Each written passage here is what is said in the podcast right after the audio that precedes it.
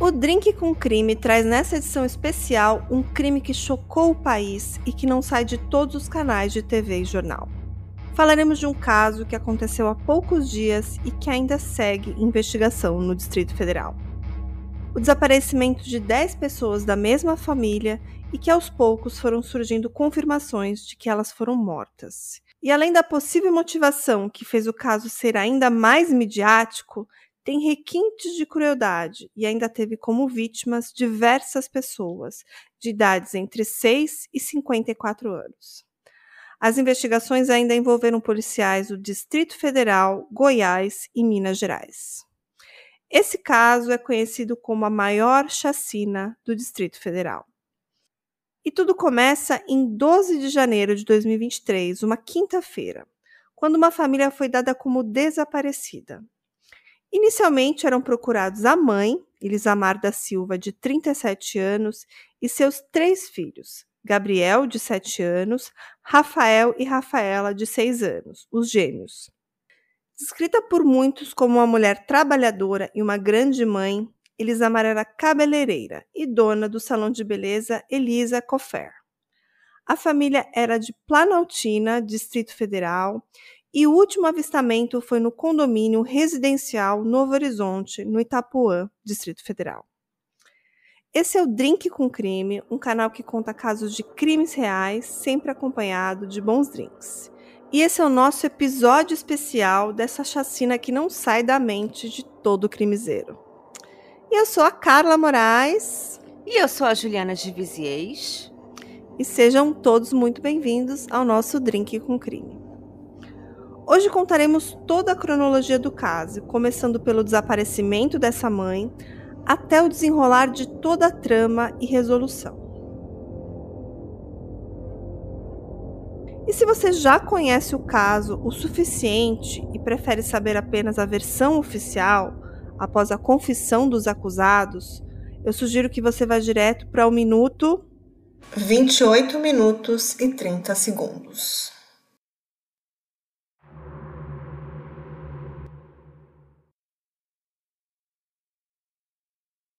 Elisa Mar era proprietária desse salão de beleza há pelo menos sete anos.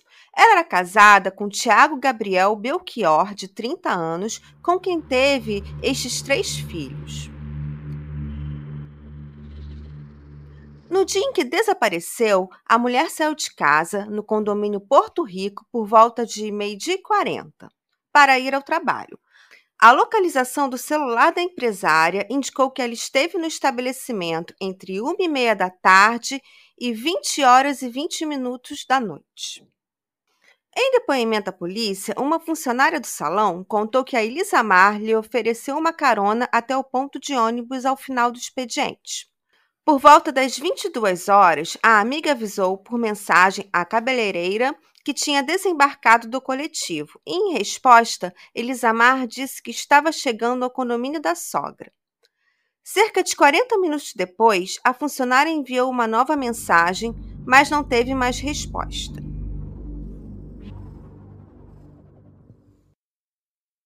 Segundo familiares, Elisamar marcou de ir buscar o marido na casa da sogra após o trabalho, no condomínio residencial Novo Horizonte, no Itapuã onde estava ajudando o pai em uma mudança, embalando coisas, carregando para o carro. Como combinado, a cabeleireira saiu do salão com os três filhos e foi até o local. O novo registro da localização mostrou que a mulher chegou ao endereço às 23 horas e permaneceu por cerca de 20 minutos no local. Depois, saiu com rumo incerto. Último contato sabido, conforme os parentes da Elisa Mar, foi via telefone com o Tiago, e ele teria dito que iria fazer uma viagem junto com o pai, Marcos. No mesmo dia, os familiares também conseguiram contato com a mãe de Tiago, Renata Juliane Belchior, que afirmou que eles estariam voltando para Brasília depois dessa viagem. Não foi dado nenhum outro detalhe, além da chamada telefônica, onde parentes falaram apenas com o Tiago e com sua mãe. Elisamar e seus filhos não foram mais localizados via telefone e nem vistos. Mas, segundo o depoimento prestado pelo filho mais velho da Elisamar, o, o marido Tiago falou nessa ligação que o casal havia se desentendido no condomínio e então Elisamar teria pego as três crianças e ido embora. O marido não sabia o seu paradeiro. A filha mais velha de Elisamar fez uma publicação nas redes sociais dizendo que a mãe estava desaparecida desde que o marido da cabeleireira pediu para que ela fosse buscá-lo. E o filho mais velho de Elisamar registrou uma ocorrência na 33ª Delegacia de Polícia em Santa Maria, Distrito Federal, contando que, na noite de quinta-feira, a mãe foi até a casa da sogra, no Itapuã, para buscar o marido e não teria mais dado notícias. Mas já no dia seguinte, 13 de janeiro, o carro de Elisamar, um Renault Clio preto, é encontrado no quilômetro 69 da rodovia GO 436, em Lusiânia, Goiás. Ele estava carbonizado e com quatro corpos dentro. A procura por demais familiares se intensifica, pois havia mais membros com paradeiro desconhecido o paradeiro do marido, Tiago, e o seu pai, Marcos Antônio de Oliveira, de 54 anos, não era mais sabido. No dia 16 de janeiro, mais um carro é encontrado. A polícia de Goiás localizou em Inaí, no estado de Minas Gerais, um outro veículo, um Fiat Siena. Esse veículo era de propriedade de Marcos Antônio Oliveira, o sogro de Elisamar, o pai de Tiago. E nesse carro também foram encontrados dois cadáveres carbonizados, até então não identificados. Até que dois suspeitos foram detidos em relação às mortes de Elisamar e dos seus filhos, já que já existia a suspeita que aqueles quatro corpos carbonizados no Clio eram mãe e filhos. Foram presos no dia 17 de janeiro Gideon Batista de Menezes, de 55 anos, Horácio Carlos Ferreira Barbosa, de 49 anos, e foram presos por suspeita de ter participado no assassinato da família de Elisamar. Esses suspeitos haviam sido flagrados por câmeras de segurança comprando gasolina num posto em Cristalina, Goiás. Também já se sabia que existia uma conexão entre eles, pois o Gideon trabalhava com Marcos e em suas mãos também havia marcas de queimaduras também foram encontradas queimaduras nas mãos do Horácio. E na época foi informado que tanto Gideon quanto Horácio viviam na mesma chácara que Marcos. E também moravam nessa chácara a esposa do Marcos, a Renata, e a filha do casal, a Gabriela. Só que aí é que tudo começa a ficar confuso. Em depoimento, um deles falou que os cadáveres encontrados no segundo carro, né, no segundo automóvel queimado, lá em Unai, Minas Gerais, eram de Renata Juliene Belchior e Gabriela Belchior, ou seja, a mulher e a filha do Marcos, no caso, a mãe e a irmã do Tiago. Então teríamos já seis mortos, né? Num carro, a mãe com os três filhos, e no outro, a sogra Renata e a cunhada Gabriela. E nesse momento, o pai e filho, né, no caso, o marido e o sogro da Elisamar, seguiam desaparecidos. O último contato sabido com Renata, esposa de Marcos, tinha sido no dia 13 de janeiro, por uma mensagem de voz enviada no grupo da família, dizendo que estava numa vaquejada e voltaria no dia seguinte. De acordo com sua irmã, Núbia, nenhum outro contato foi feito e um boletim de ocorrência do seu desaparecimento foi feito no dia 16 de janeiro. Nesse boletim, Núbia registra boletim de ocorrência sobre o desaparecimento da irmã Renata, do cunhado Marcos Antônio e dos filhos do casal Gabriela e Tiago. Os dois suspeitos presos também disseram que sogra e cunhada, a Renata e a Gabriela, ficaram alguns dias em cativeiro até serem mortas. Esse cativeiro seria uma casa, uma residência localizada no Vale do Sol, entre o Vale do Amanhecer e o Arapoanga, em Planaltina, também no Distrito Federal. E um dos acusados acusou esses dois, né? O marido, o Tiago, e o sogro dela, que até então estavam desaparecidos, acusou eles de serem os mandantes desse crime, dizendo ainda que eles iriam pagar 100 mil pelo serviço.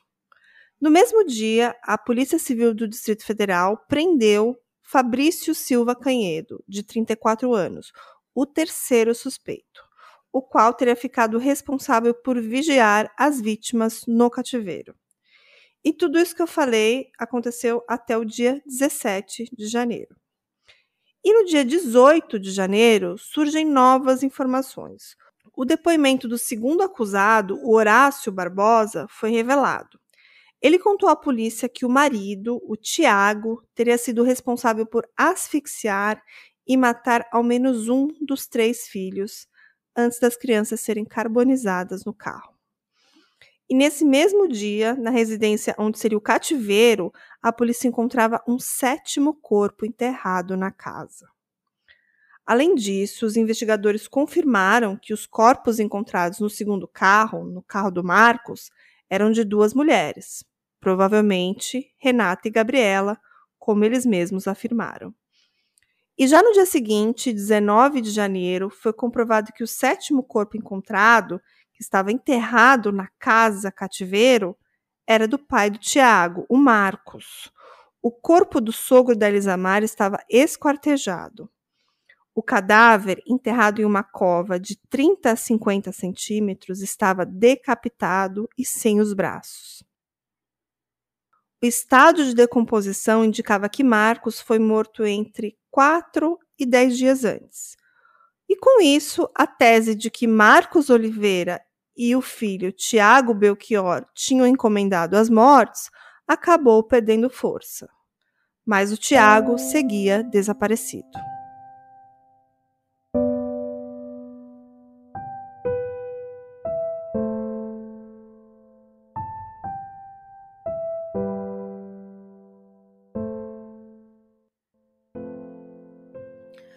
Como já era esperado, também foi confirmado que os corpos encontrados carbonizados dentro do primeiro carro, um carro de Cristalina Goiás, eram mesmo da cabeleireira e dos filhos Elisamar da Silva, de 37 anos, e dos filhos Gabriel, de 7, e os gêmeos Rafael e Rafaela, de 6 anos. Na madrugada de sexta-feira, dia 20 de janeiro, a Polícia Civil do Distrito Federal realizou novas buscas na chácara do condomínio residencial Novo Horizonte, onde moravam os sogros, no Itapuã. Fizeram diligências onde residiam os familiares de Elisamar e também na casa onde era o cativeiro, em Planaltina, onde algumas dessas pessoas teriam sido mantidas. Neste último local, na casa onde foram mantidas em cárcere, em Planaltina, foram encontrados vestígios de sangue. Durante o interrogatório, Horácio confessou que, enquanto Renata e Gabriela estavam no cativeiro, elas tiveram os celulares retidos, foram vendadas e amordaçadas para não gritarem. Em seguida, segundo ele, as duas foram levadas dentro do carro Siena até uma rodovia de Unai, em Minas Gerais, onde os criminosos a estrangularam e atearam fogo no carro e nos corpos. O veículo já tinha sido localizado, mas até então não foi possível confirmar as identidades das vítimas carbonizadas. Então, em 20 de janeiro, com essa confissão, já contabilizamos sete mortes: mãe e filhos, sogra e cunhada carbonizadas e o sogro esquartejado e enterrado na casa. Agora vou apresentar a vocês novos personagens dessa trama. São a ex-mulher de Marcos, Cláudia Regina, e a filha deles, Ana Beatriz. O Marcos já foi casado antes e mãe e filha também teriam sumido entre os dias 12 e 13 de janeiro, como todos os outros desaparecidos. Mas os familiares só tomaram conhecimento da sua ausência, da ausência das duas, três dias depois, ou seja, no dia 15. E sobre essas duas, a mãe e filha desaparecidas, diversas matérias e jornais afirmam que Cláudia, a ex-mulher de Marcos, teria vendido recentemente um imóvel por 200 mil, sendo que ela teria recebido 79 mil em espécie e outros 121 mil teriam sido pagos por transferências bancárias. E apesar de ser ex-mulher de Marcos, o nome do antigo companheiro estava na documentação de venda desse imóvel, que tem dois quartos, uma suíte e uma sala e uma cozinha. E de acordo com testemunhas, no encontro com interessados pela casa, o clima era de tranquilidade por parte de Cláudia e da filha Ana Beatriz, que também estava no imóvel durante a visita. E agora eu vou trazer uma nova informação a polícia encontrou a quantia de 40 mil na conta de um dos suspeitos. Então, tudo levava a crer que uma motivação financeira poderia estar por trás dessas mortes desses desaparecimentos. E agora eu vou apresentar mais algumas informações para vocês, que foram divulgadas em diversos meios de comunicação, mas hoje sabemos que nem todas foram oficialmente confirmadas. A investigação teria apontado que os suspeitos sabiam que a Elisamar, a cabeleireira, estava com 10 mil em dinheiro para investir no salão de beleza. Algumas matérias falam que ela teria também um valor de 100 mil, que ela teria pego por meio de um empréstimo. Já a Renata Belchior, de 52 anos, que era a mãe de Tiago, então, no caso, a sogra da Elisamar, teria vendido um imóvel por 400 mil. E sobre essa venda de imóvel, teria uma especulação de que a Renata não queria vender, que teria sido muito influenciada pelo filho e pelo marido. De acordo com o delegado do caso, Ricardo Viana, esses indivíduos, os suspeitos, moravam no mesmo lote de Marcos. Então, eles tinham ciência desse dinheiro que estava circulando. E no mês de dezembro coincide com o aluguel da casa em Planaltina, onde foi o cativeiro, então foi o tempo que eles teriam planejado todo esse crime, colocando algumas das vítimas em cárcere para subtração de valores. E aí fica a incógnita se essas pessoas ainda desaparecidas, Tiago, Cláudia e Ana Beatriz, estão mortas ou não. Até então, a polícia trabalhava com todas as hipóteses para esse caso, inclusive com uma apresentada pelos acusados, que pai e filho eram mandantes do crime apesar de terem encontrado o corpo do sogro Marcos. Eles foram presos preventivamente Fabrício Silva Canhedo, de 34 anos, Gideon Batista de Menezes, 55 anos, e Horácio Carlos Ferreira Barbosa, 49 anos, acusados de extorsão mediante sequestro e ocultação de cadáveres, além de associação criminosa. Ainda havia um quarto suspeito foragido, e este teria sido identificado por digitais colhidas no local do cativeiro. E seguiam desaparecidas três pessoas: Tiago Gabriel Belchior, de 30 anos, marido da Elisamar, Cláudia Marques, ex-mulher de Marcos, e Ana Beatriz Marques, filha de Marcos com a Cláudia. Até esse momento, a polícia trabalhava com duas teorias. A primeira, de acordo com os depoimentos dos acusados Gideon e Horácio, que Tiago e Marcos poderiam ter planejado o sequestro dos familiares. Então seria uma tese de sequestro e homicídio encomendado para ganho de bens materiais. E nessa teoria, o Tiago e Marcos Antônio teriam oferecido a quantia de 100 mil reais pela execução do crime.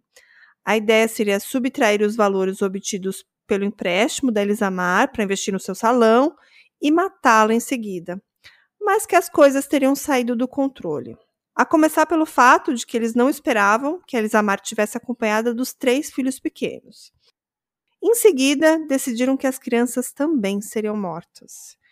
E, de acordo com o depoimento, ela foi a primeira a morrer estrangulada. Em seguida, asfixiaram as crianças e levaram os quatro corpos no carro até Cristalina para serem queimados. E, de acordo com Horácio, o Tiago teria tirado a vida de um dos filhos antes de atear fogo no carro da esposa. Em algum momento, o Marcos, o pai, também teria sido morto e também a mãe, pois essa teria mais 400 mil da venda da casa. E ainda tem mais uma possibilidade dessa especulação, também baseado no depoimento de um dos acusados.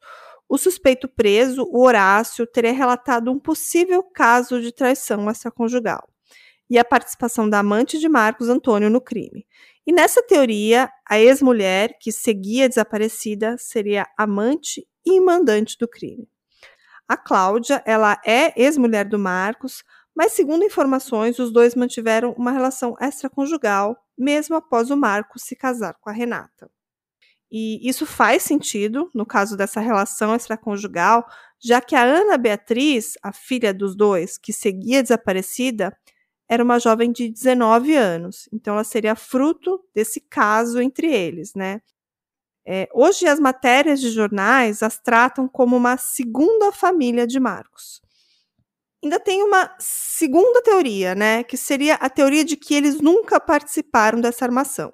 Então, o Tiago e o Marcos também seriam vítimas desse sequestro, junto com a Renata e com a Gabriela, e todos teriam ficado no mesmo cativeiro e sido mortos. Como o Tiago seguia desaparecido, assim como essas duas outras mulheres, era difícil saber qual das duas fazia mais sentido, até aquele momento, né? Lembrando que ainda tinha um quarto suspeito foragido. Seu nome era Carloman dos Santos Nogueira, de 26 anos, também conhecido como Carlinhos. Ele foi conectado ao crime por sua relação com outro investigado e por evidências de natureza técnica, que o colocam no cativeiro em que pelo menos três das vítimas passaram. Pelo que pesquisei, encontraram digitais dele no local, ele foi apontado também como integrante da maior facção criminosa do país, o primeiro comando da capital, o PCC. Ele esteve preso em 2018 e atuava para a facção de dentro do presídio da Papuda. Ainda foi encontrado um bilhete na casa onde foi o cativeiro, dizendo assim: Chefe, como está o seu dia? Vou precisar de ajuda urgente. Tiago, tem como você vir na chácara? Vou explicar o que está acontecendo. Se puder vir hoje com a Elisa e os meninos.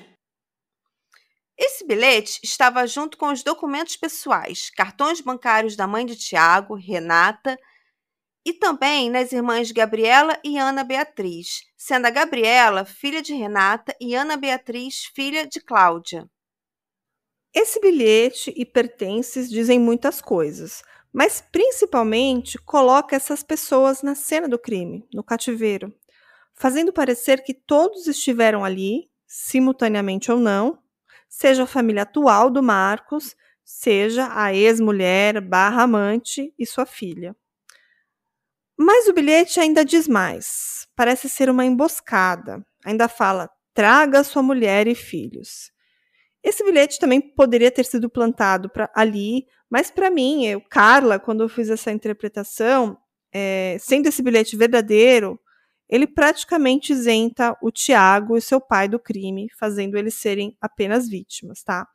É, a gente vai, claro, conhecer um pouco mais do caso, mas esse bilhete foi uma prova bem importante aí, mas até então ainda tinha muitas perguntas, né? Ele não, não esclarecia muito, mas daqui para frente talvez vocês entendam. E outra evidência coletada corrobora ainda mais com essa teoria. É, haviam documentos apreendidos na casa em Planaltina, onde essas vítimas foram mantidas como refém e posteriormente assassinadas, que mostram que os criminosos tinham em folhas de caderno o nome de cada uma delas e ao lado o valor que deveria ser subtraído de cada conta. E nesse caderno também tinham senhas bancárias.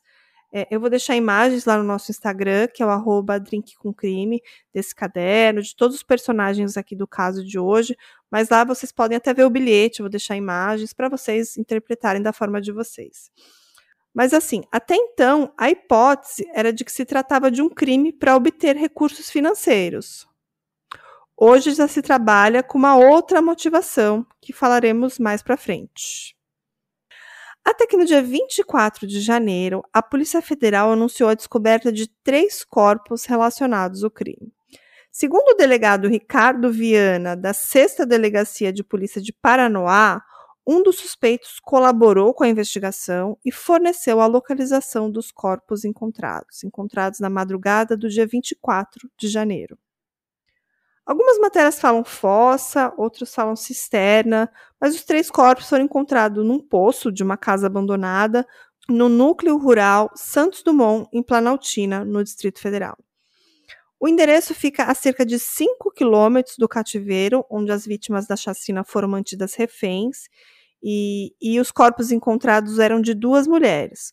Uma delas teria a aparência de uma adolescente e um homem que, a princípio, correspondia ao perfil das três pessoas que ainda estavam desaparecidas. Então, assim, era o Tiago, que estava desaparecido, que é o marido da Elisamar, a Cláudia Regina, ex-mulher do Marcos, e a Ana Beatriz, a filha da Cláudia com o Marcos. Essas três pessoas que seguiam desaparecidas e os corpos encontrados é, batiam, de certa forma, né? Hey, você se interessa por crimes reais, serial killers, coisas macabras e tem um senso de humor um tanto quanto sórdido? Se sim, você não está sozinho. Se você precisa de um lugar recheado de pessoas como você, Venha conhecer o podcast Pátria Amada Criminal. Todas as semanas tentamos entender o pior da humanidade. Nesse processo a gente ri, chora, fica brava, fofoca, porque afinal de contas é assim que a gente fala quando está entre amigos. Suas novas melhores amigas trevosas estão aqui no Pátria Amada Criminal. É, apesar de ser descrita como adolescente, hoje sabemos que a idade da Ana Beatriz era de 19 anos. No mesmo dia, horas depois, dois corpos foram identificados como sendo de Tiago Belchior e Cláudia Regina Marques. O corpo de Ana Beatriz acabou por ser identificado também no dia seguinte. Fechava-se assim a conta. Os dez desaparecidos eram finalmente encontrados, todos mortos. Carloman, vulgo Carlinhos, o quarto suspeito, se entregou logo em seguida, no dia 25 de janeiro. No mesmo dia, um quinto envolvido, um adolescente, foi levado para prestar depoimento em relação ao crime e logo em seguida liberado, já que não foi pego em flagrante e não havia mandato de apreensão válido em aberto. Mais tarde, foi expedido um pedido de internação provisória pela gravidade social dos fatos e para assegurar a integridade física dele durante a apuração dos homicídios. Mas ainda não há confirmação de uma nova apreensão, Notícias afirmam que ele teria recebido a quantia de dois mil reais para ajudar na execução dos crimes e que ganharia mais três mil reais após a finalização dos crimes. Ele seria um adolescente de 17 anos que, inclusive, disse que esteve no cativeiro onde as vítimas foram mantidas reféns. Ô, Juliana, e sobre esse adolescente, ele falou bastante coisa, né? É, ele, inclusive, fala que viu algumas pessoas amordaçadas nesse cativeiro, a gente vai citar com mais detalhes daqui para frente, mas ele meio que tenta fugir da, do crime, sabe? Ele fala assim: ah, eu não fiz nada, eu estava lá ajudando a fazer uma mudança, levando coisas. Mas quem que paga dois mil reais para fazer uma mudança, né? O cara ser um ajudante. É claro que isso gera muito suspeito, e ele claramente sabia que estava participando de um crime, né? Sim, com certeza. Ele disse que tinha sido pago só para tirar as coisas da casa do Marcos, como se eles fossem ocupar a casa do Marcos após o crime. Mas realmente é, é muito suspeito, né? A pessoa ganhar dois mil só para tirar os móveis, até porque se eles realmente concluíssem o crime, eles poderiam pagar qualquer pessoa um valor muito menor para tirar móveis de uma casa. Sim, e esse jovem também ganharia mais 3 mil depois do crime. E depois, na, nas, nas oitivas, ele chegou a assumir que realmente sabia que estava participando de um crime, mas ele achou que fosse um roubo, de acordo com as palavras dele. Mas ele nunca chegou a receber esses 3 mil reais, né? E no dia 26, temos mais um preso, o quinto suspeito de envolvimento na chacina. Seu nome é Carlos Henrique Alves da Silva, de 25 anos, e ele é conhecido como Galego. Ele foi detido no Itapuã, no Distrito Federal. E o galego tem um histórico na polícia por diversos delitos, como porte de arma de fogo, uso de drogas, furto e receptação de veículos. E a ficha criminal do Carlos Henrique é semelhante dos demais presos, ou seja, uma ficha bem extensa que tinha registros por crimes contra o patrimônio.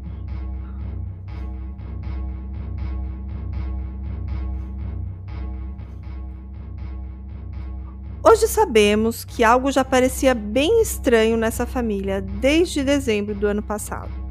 Eu vou trazer aqui relatos do namorado da Gabriela, e o nome dele não foi citado em nenhuma matéria, então vou continuar chamando ele de namorado da Gabriela. A Gabriela era irmã do Tiago e filha do Marcos.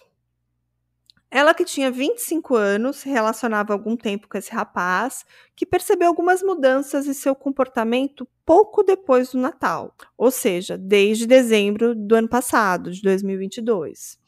E segundo o namorado, o Natal em família correu tudo normal, tudo bem. Ele passou o Natal com os familiares da Gabriela e depois retornou para casa dele. E nessa ocasião, os documentos da mãe da Gabriela, da Renata, tinham sido esquecidos com ele. A Gabriela teria ficado alguns dias sem estar em contato com o namorado e ela teria meio que sumido no dia 28 de dezembro. E naquele dia ele não conseguiu falar com ela, realmente ficou muito preocupado. Mas ele, ela voltou a responder o namorado naquela noite, na mesma data, dizendo que precisou viajar de última hora porque o pai dela teria que fazer alguns exames. Até que no dia 31 de dezembro, após dois dias seguidos sem responder o namorado, a Gabriela teria mandado uma mensagem de áudio para ele, dizendo que voltaria para casa em 1 de janeiro. Já muito desconfiado dessa história, o rapaz checou um aplicativo de localização que ele dividia com a namorada ele verificou que o celular dela apontava que ela estaria em Planaltina. E ele sentiu que estava algo errado, porque ela não dizia que estava lá, dizia que estava em outro lugar. Então ele mandou os prints para Gabriela, dizendo: Ó, oh, aqui está dizendo que você está em Planaltina e começou a confrontá-la. Mas no dia 2 de janeiro, a Gabriela e a mãe, a Renata, enviaram um áudio para o jovem dizendo que um processo relacionado a um trator do pai dela, do Marcos Antônio, teve problemas e que, por isso, a família precisou fugir. Desde então, não responderam mais. Preocupado, o jovem entrou em contato com o Tiago, com o irmão da Gabriela, que teria respondido não saber de nada. A polícia, o rapaz contou ainda que nesse meio tempo tentou conversar com Renata Belchior, mãe de Gabriela, e a sogra teria confirmado a história da filha sobre o trator. De acordo com Renata, um amigo do Marcos teria ligado para ele informando que policiais estariam atrás da família, inclusive com fotos dele e o carro da filha. Após o contato, Renata também desapareceu. Para mim, esse amigo de Marcos, falando com o namorado de Gabriela, já é um baita red flag, que demonstrava que essa família já estava sendo ameaçada ou até mesmo sendo refém bem antes da primeira semana de janeiro. Dias depois, Tiago procurou o cunhado para pedir os documentos da mãe Renata. Nesse momento, na tentativa de encaminhar a conversa dos dois para um terceiro, Tiago reencaminhou as mensagens por engano para o próprio cunhado. Ao perceber o erro, o marido de Elisamar apagou a mensagem imediatamente. Outra red flag. E no dia 11 de janeiro, após tentativas frustradas de falar com a namorada e de entregar ali os documentos da sogra, o jovem pediu para que o Tiago enviasse uma localização para que ele pudesse deixar os pertences da Renata. O Tiago respondeu com a localização da casa onde ele morava, em Santa Maria, no Distrito Federal, Contudo, outra situação atrapalhou esse plano dele fazer essa entrega, né? E essa teria sido a última vez que o rapaz, o namorado da Gabriela, conseguiu falar com o Tiago. Dias depois, ele tentou novamente falar com o Tiago, mas não teve nenhum retorno e por isso ele resolveu ir até a casa da família. Mas na verdade ele já tinha combinado, né, de entregar esses documentos da Renata, e, e, ele falou que ele só podia ir lá no sábado, no dia 14 de janeiro. E nesse dia em questão, ele avisou o cunhado, mandou uma mensagem de texto, informando que iria até a casa da namorada para deixar os documentos da mãe dela. Contudo, ele não foi mais respondido. Mesmo assim, ele resolveu encaminhar-se ao local, onde encontrou o Ivo Nilson da Silva, que é um filho mais velho da Elisamar, que por sua vez procurava a mãe, que também estava com paradeiro desconhecido. Conforme relatado pelo namorado de Gabriela, no local não havia carros, mas colchões estavam posicionados contra as janelas da casa. Após um tempo no endereço, ambos os jovens foram embora. Tempos depois, o rapaz ficou sabendo, pela imprensa, que o carro da namorada havia sido encontrado em Minas Gerais, com corpos carbonizados dentro. Nesse momento, ele procurou a delegacia para prestar depoimento. Lembrando que, dois dias antes, no dia 12 de janeiro, Elisamar desapareceu com os filhos, após dirigir até a casa dos sogros para buscar o marido Tiago. Desde o começo, a Polícia Civil do Distrito Federal trabalhava com a tese de que os integrantes dessa mesma família teriam sido vítimas de extorsão, Mas hoje sabemos que existia uma relação prévia entre algum dos acusados do crime e o Marcos, né, o sogro da Elisamar. E uma pessoa muito próxima de uma das vítimas negou que a motivação do crime teria sido financeira. Segundo essa pessoa, que não sabemos quem é, os supostos 400 mil da venda de um imóvel nunca existiram. Essa pessoa disse assim: Nada foi vendido, não tem dinheiro. Pelo menos na conta da Renata e Gabriela, nunca existiu 400 mil. Nunca existiu casa. Contou essa parente por uma entrevista no Jornal de Brasília. E ainda de acordo com ela, o último imóvel vendido por Renata Juliane Belchior foi em setembro de 2021, no condomínio Porto Rico, em Santa Maria, que é a região em que as vítimas moravam. E ela disse assim: Há um ano e meio atrás, ela vendeu um imóvel no valor de 61 mil, mas foi só isso. Na verdade, para essa testemunha, o que motivou o crime foi a suposta inveja dos assassinos por Marcos Antônio. Dois dos acusados pelo crime trabalhavam para Marcos e moravam na mesma chácara que a família. Apesar dos envolvidos já detidos e das acusações apresentadas, a motivação por trás dos crimes seguia como um mistério.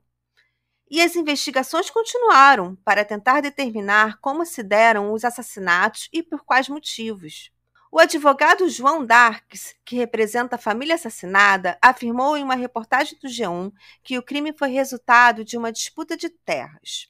A polícia, no entanto, trabalha com a hipótese de que o crime também tenha sido motivado por dinheiro, uma vez que na casa de Gideon a polícia encontrou 14 mil em espécie, na conta de Horácio Carlos Ferreira Barbosa, investigadores acharam 40 mil reais. Acredita-se que o dinheiro seja das vítimas. De acordo com o advogado da família da Elisamar, a motivação seriam terras em Planaltina, no Distrito Federal, onde Marcos e Renata, sogros de Elisamar, moravam. O advogado João Darks afirmou que essas terras foram objetos de uma ação que a família ganhou, mas que os criminosos tentaram tomar, ele ainda disse: as demais informações correm sob sigilo e o delegado deve falar tão logo conclua o inquérito. Mas a verdadeira e a principal motivação dos crimes eram as terras. A Elisamar deixou mais dois filhos, um de 18 e uma de 24 anos, que felizmente estão são e salvos, apesar dessa tragédia, mas hoje eles sofrem as consequências de tudo. Parece que ambos estão recebendo ameaças e também demais membros da família estão sendo ameaçados. E não sabemos se são pessoas com ligação com os criminosos ou se são oportunistas e golpistas. É, eles recebem ameaça de todo tipo, desde mensagem em WhatsApp, em redes sociais de gente pedindo Pix para que eles não sejam os próximos alvos, ameaça de morte, e até mesmo pessoas pegando fotos deles nas redes sociais, enviando por WhatsApp, tipo assim, dizendo que eles estão sendo perseguidos, algo assim, né? Então, assim, além das vítimas, né, todos os familiares acabam seguindo acuados, né? Parece até que alguns pediram proteção policial, outros até mudaram de suas casas. E, assim, voltando um pouco atrás no tempo, né? Imagino o que eles passaram durante aquele período que o Marcos, que o filho eram acusados de mandantes desse crime, né? Eles provavelmente foram massacrados ali, ali pelas pessoas ao seu redor, é, como se eles fossem criminosos. Hoje a situação é outra, né? O cenário, que a gente vai falar um pouco mais com detalhes, mas não é a teoria mais provável, né, Ju?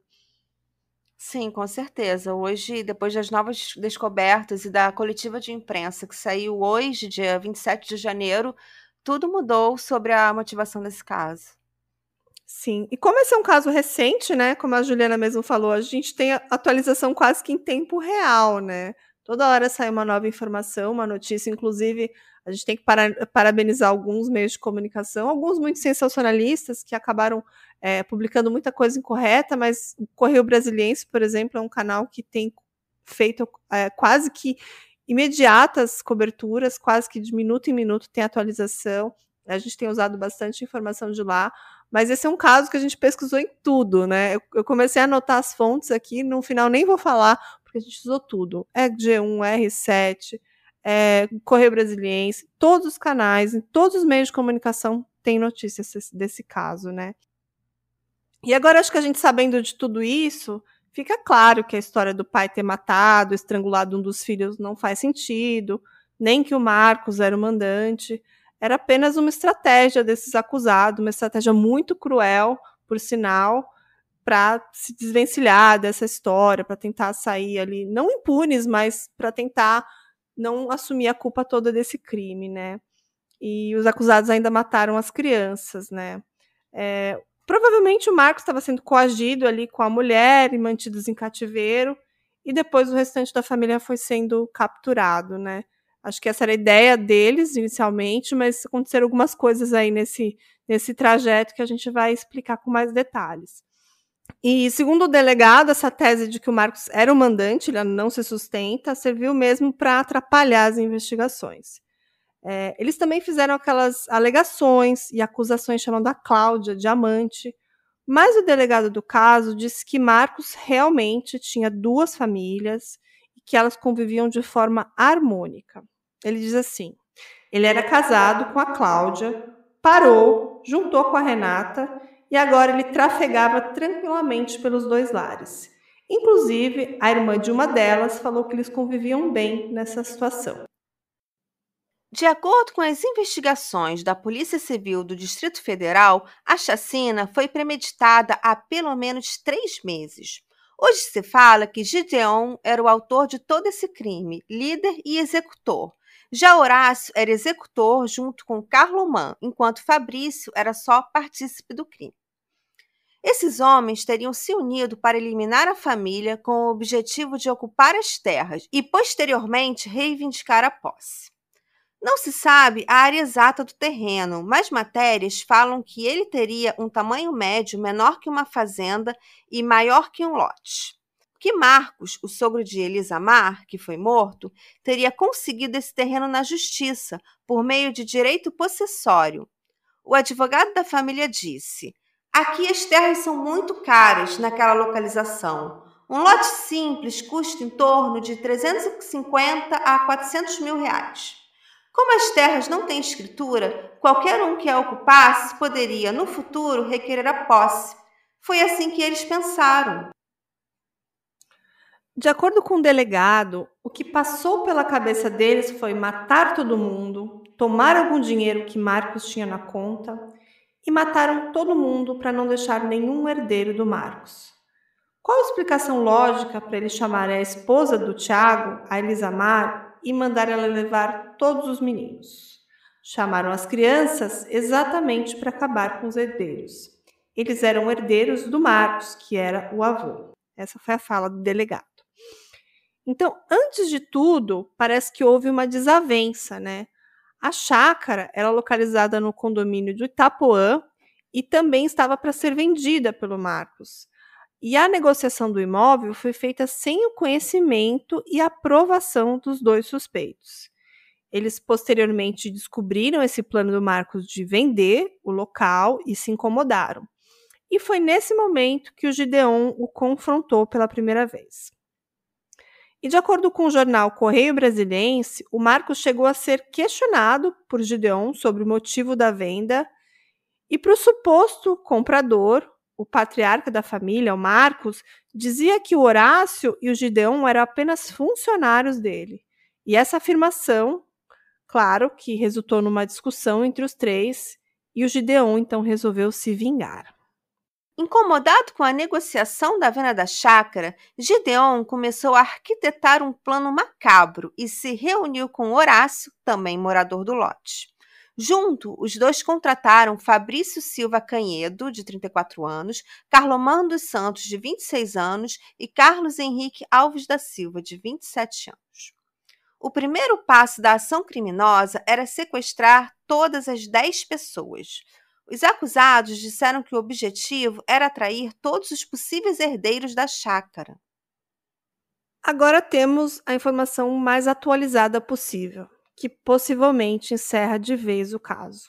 Com todos os 10 corpos encontrados, os cinco suspeitos presos, que eles resolveram finalmente abrir a boca e contar a verdade. Então, Marcos teria sido a primeira vítima a ser sequestrada e assassinada.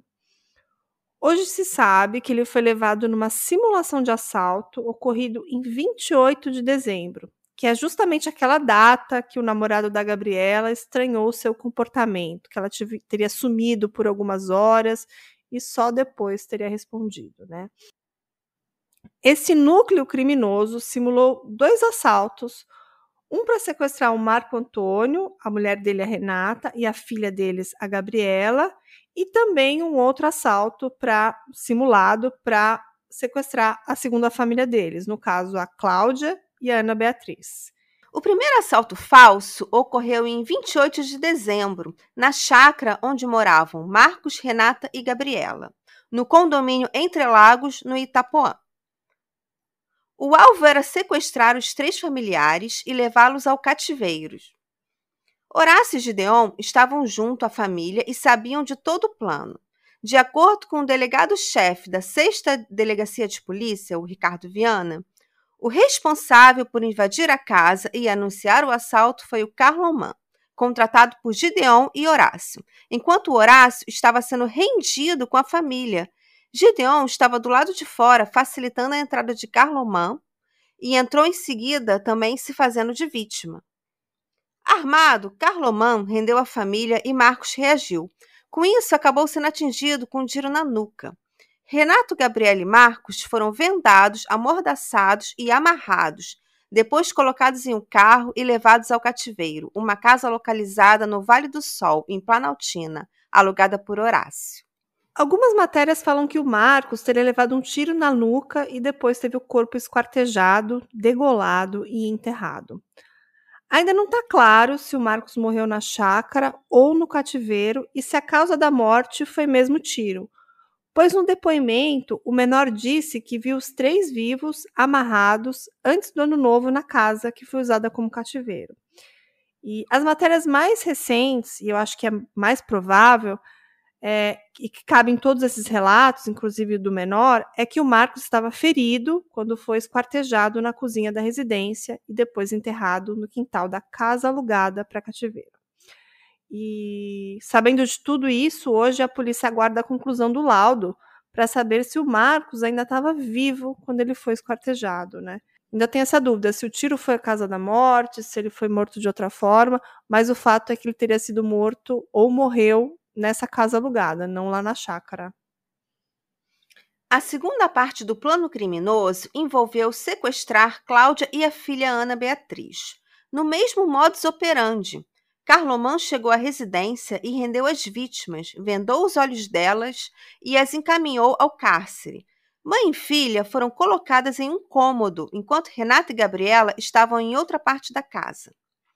Então as mulheres, Claudiana Beatriz, mãe e filha, foram amordaçadas, amarradas e vendadas e obrigadas a passar dados bancários, como senhas de cartões.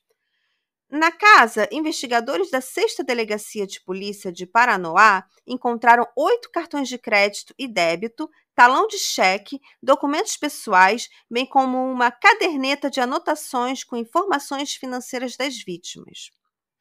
O Correio Brasiliense apurou ainda que no cativeiro os criminosos coletaram os celulares das vítimas, colocaram fitas pretas nas câmeras e chegaram a embrulhar os aparelhos em papel alumínio, estratégia esta usada para bloquear o sinal.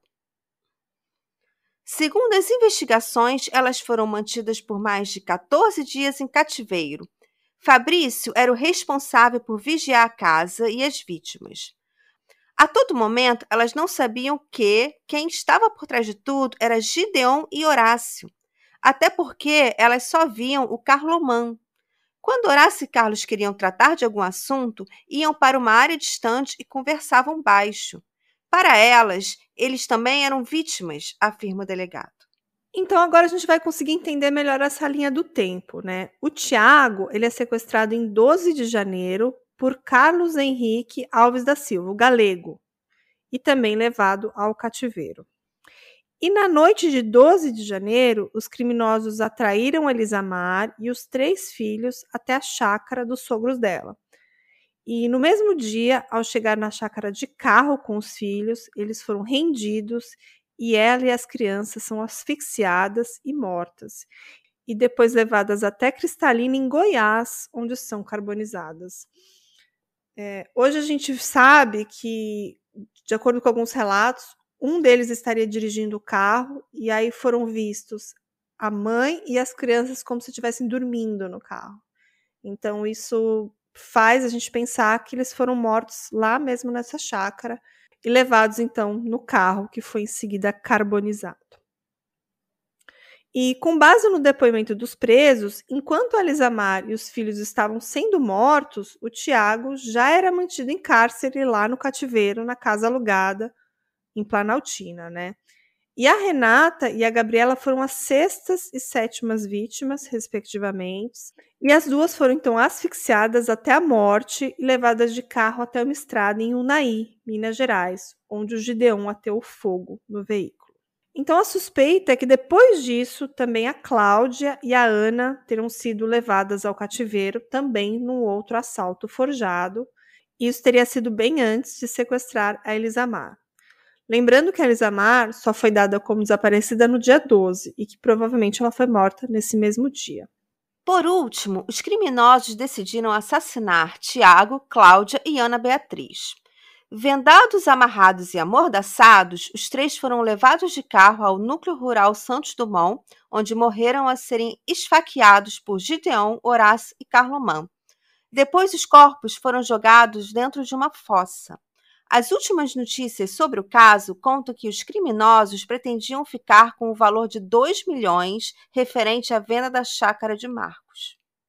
Acho que sobre esse caso, todo mundo vai concordar que ele foi muito sensacionalista, né? Muitas matérias acusando o avô e o pai como mandantes do crime, mas os familiares afirmaram e seguem afirmando que não havia nenhum indício de que a relação entre eles com a família era problemática, que apesar de realmente ele ter uma segunda família, todos viviam em harmonia, que entre eles ali não existia nenhuma motivação e nenhuma participação deles no crime, né? Mas agora vamos trazer alguns fatos da vida do Marcos, né, do sogro da Elisamar, mas deixando claro que ele foi uma vítima desses criminosos. Mas é preciso falar da ficha criminal do Marcos porque tem informações relevantes que, de certa forma, contribuíram para o desenrolar do caso. O Marcos Antônio Lopes de Oliveira tinha 11 inquéritos na polícia, sendo quatro condenações. Com uma ficha criminal considerada extensa, ele conheceu um dos suspeitos pela chacina na penitenciária da Papuda, em Brasília. Ele e o Gideon Batista de Menezes, que é um dos cinco presos pelas mortes, cumpriram penas juntos nessa penitenciária. E de acordo com uma matéria da TV Globo, ela apurou que o Marcos Antônio tinha 11 inquéritos na Polícia do Distrito Federal, sendo essas quatro condenações que eu citei, e os crimes seriam furto, roubo e associação criminosa. Então, hoje está claro que os crimes foram cometidos por motivo patrimonial, mas com certeza tinha algo pior por trás das mentes monstruosas desses criminosos, né? É, e o fato de tanta crueldade demonstra que, além da perversidade, havia ali um ódio brutal. E eu acredito que desde o início o plano era matar todos ali. O que, que você acha, Juliana? É, com certeza era esse o plano, né? Inclusive também está hoje no jornal que eles tentaram atrair a mãe do Marcos. E ela só não foi atraída e morta porque ela estava numa viagem para o Recife. E, e, a matéria também diz que eles tentaram atrair uma segunda pessoa da família, que eles não dizem quem é, eles não identificam e que também não teria conseguido. Então, talvez a gente descubra futuramente que esse plano cobriria até matar mais pessoas, mais de 10 pessoas. E mesmo Sim. assim foi cruel, porque foram 10 pessoas mortas, incluindo três crianças e uma jovem de 19 anos. E pessoas que não tinham nada a ver com essa com a briga de terras do Marcos, com os, o ex-amigo presidiário, com a filha dele, a, a esposa do Tiago, Elisa Mar, que era uma pessoa que uma, uma pessoa que trabalhava todos os dias no próprio salão a, a própria esposa do, do Marcos e a ex-esposa, o próprio Tiago, né? Ninguém tinha culpa dessa rixa de terras, de chácaras. Sim, e eu, eu achei assim absurdo, porque quando o Horácio confessou o crime, algumas reportagens entrevistaram ele, e ele chorou lágrimas de crocodilo quando ele falou que matou as crianças. Mas assim, claramente lágrimas de crocodilo, sabe? Aquele choro falso, forçado, porque porque eles já tinham matado um monte de gente e eles mataram mais esses quatro, que era a mãe com os filhos. Então, será que eles tiveram remorso? Não, eles já tinham matado uma pancada da família. É, eu não, não senti nenhuma verdade naquele, naquele choro, naquele depoimento dele. É, também não senti verdade no depoimento do adolescente que dizia que não sabia de nada. Claro que ele sabia. Você vê três pessoas amarradas num cômodo, o que, que você achar que é?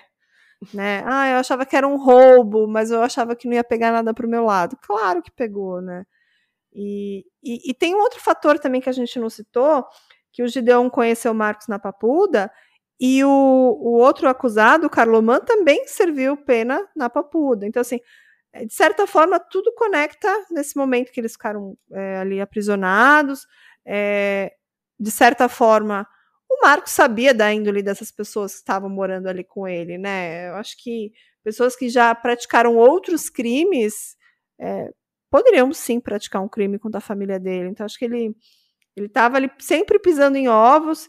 Eu até acho que eles foram ameaçados mais de uma vez. Eles deviam estar sempre é, tensos ali com essa situação da família.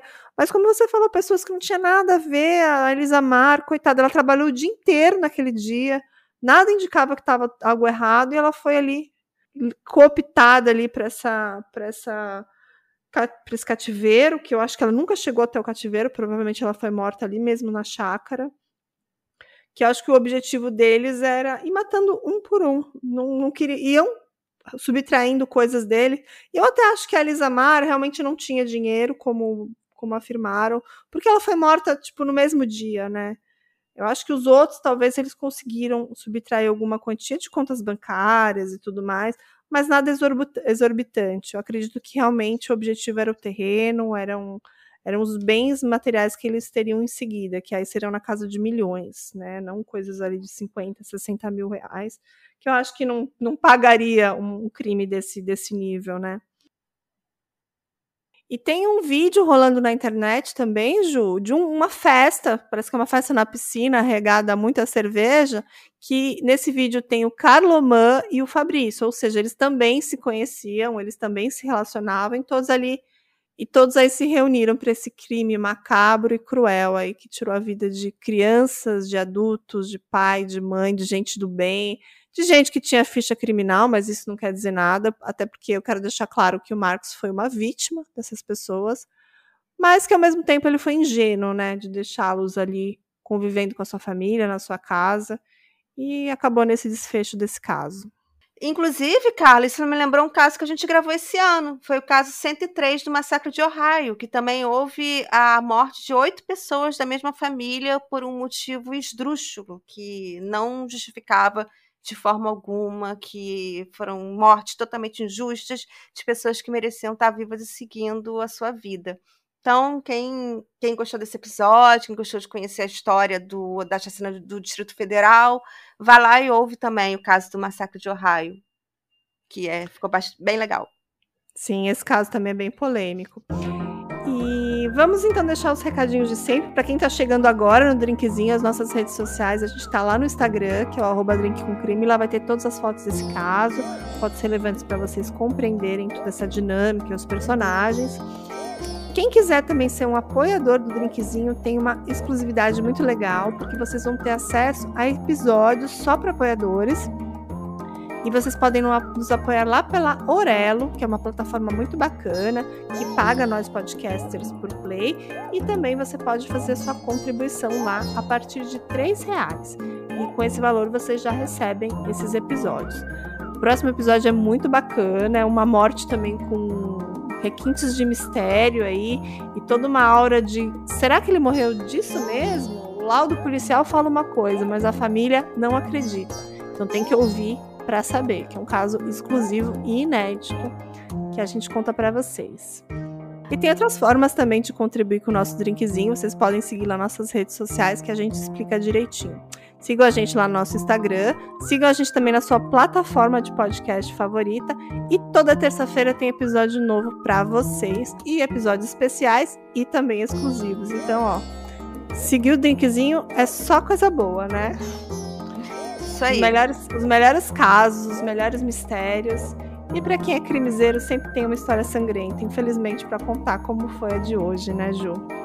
Com certeza. A gente sempre traz umas histórias trevosas, umas histórias misteriosas, umas histórias mais tristes. Então, venha conhecer, venha maratonar o nosso drinkzinho. Isso aí. Então, ficamos por aqui. Até o próximo episódio. Um grande abraço para todos vocês. Tchau, tchau.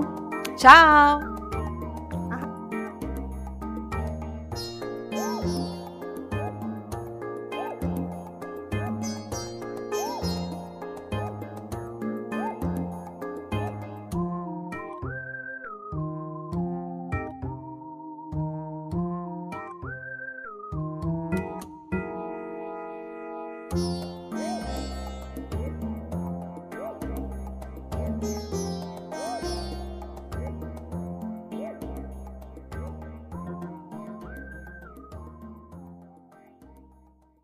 Hey, você se interessa por crimes reais, serial killers, coisas macabras e tem um senso de humor um tanto quanto sórdido? Se sim, você não está sozinho. Se você precisa de um lugar recheado de pessoas como você, venha conhecer o podcast Pátria Amada Criminal. Todas as semanas tentamos entender o pior da humanidade. Nesse processo, a gente ri, chora, fica brava, fofoca, porque afinal de contas é assim que a gente fala quando está entre amigos. Suas novas melhores amigas trevosas estão aqui no Pátria Amada Criminal.